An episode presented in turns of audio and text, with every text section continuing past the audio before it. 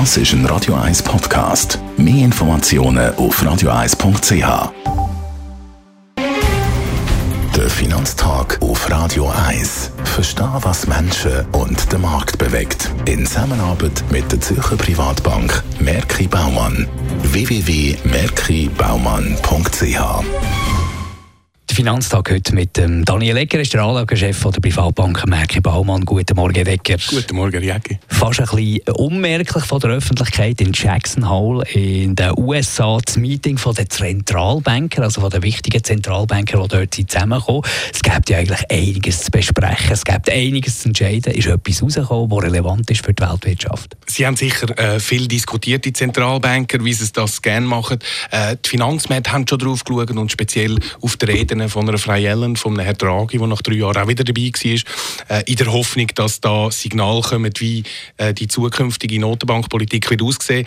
Da ist aber eigentlich äh, die Schlussfolgerung der Beobachter, es ist nichts Neues rausgekommen. Was ist jetzt die Stoßrichtung? In welche Richtung wird erwartet, dass es geht?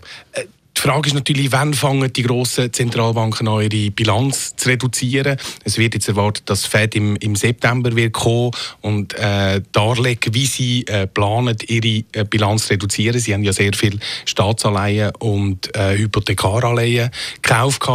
Ähm, man hat, ist davon ausgegangen, Anfang Jahr, dass das vielleicht auch schon früher würde angekündigt werden jetzt aber im September sollte es so weit sein. Beim Krisenherd USA gegen Nordkorea hat man gemeint, es ist ein bisschen ruhiger geworden. Jetzt hat es doch tatsächlich wieder einen Raketentest gegeben, wo haarscharf da Japan vorbeigeschrammt ist.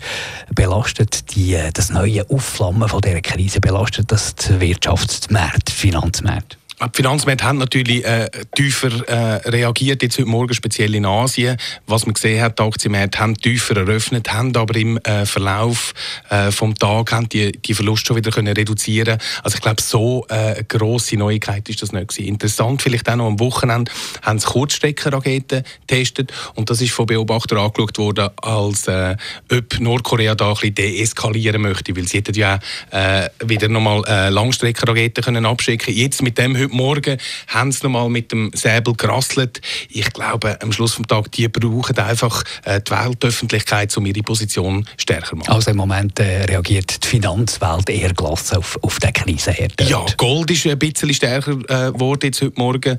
Wir sind über 1300 Dollar gekommen. Das ist eine wichtige Marke, die man genommen hat. Da wäre es jetzt wichtig für den Goldpreis, dass der über, die, über diesen 1300 Dollar würde bleiben Eine andere Krisenherd ist eine Naturkatastrophe, die sich im Moment abspielt, der Hurricane Harvey. Es wird wahrscheinlich eine teure Sache, vor allem auch für die Versicherungsbranche im ganzen Tragisch, was der Sturm schon noch mit sich bringt. Äh, wird sich das auf die Kurs niederschlagen? Ein bisschen könnte man sich das schon vorstellen. Also natürlich sind die Rückversicherer da jetzt im Fokus. Es gibt jetzt schon erste Schätzungen, aber die Unsicherheiten sind sehr hoch. Man muss unterscheiden zwischen den wirtschaftlichen Schäden und den versicherten Schäden. Und da kommt es dann auch auf die Klauseln drauf an. In diesen Versicherungsverträgen äh, ist es gegen Wind. Also wenn ein, ein Hurricane kommt, gibt es Schäden vom Wind. Und jetzt haben wir ja gesehen, die grossen Schäden sind eigentlich von den Überflutungen gekommen.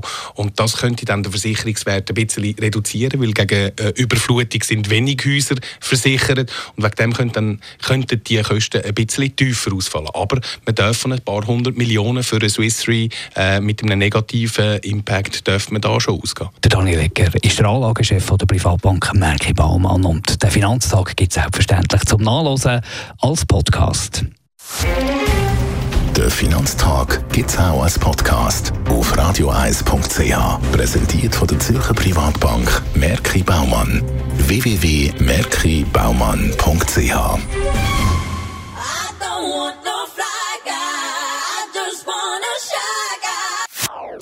Das ist ein Radio 1 Podcast. Mehr Informationen auf radioeis.ch.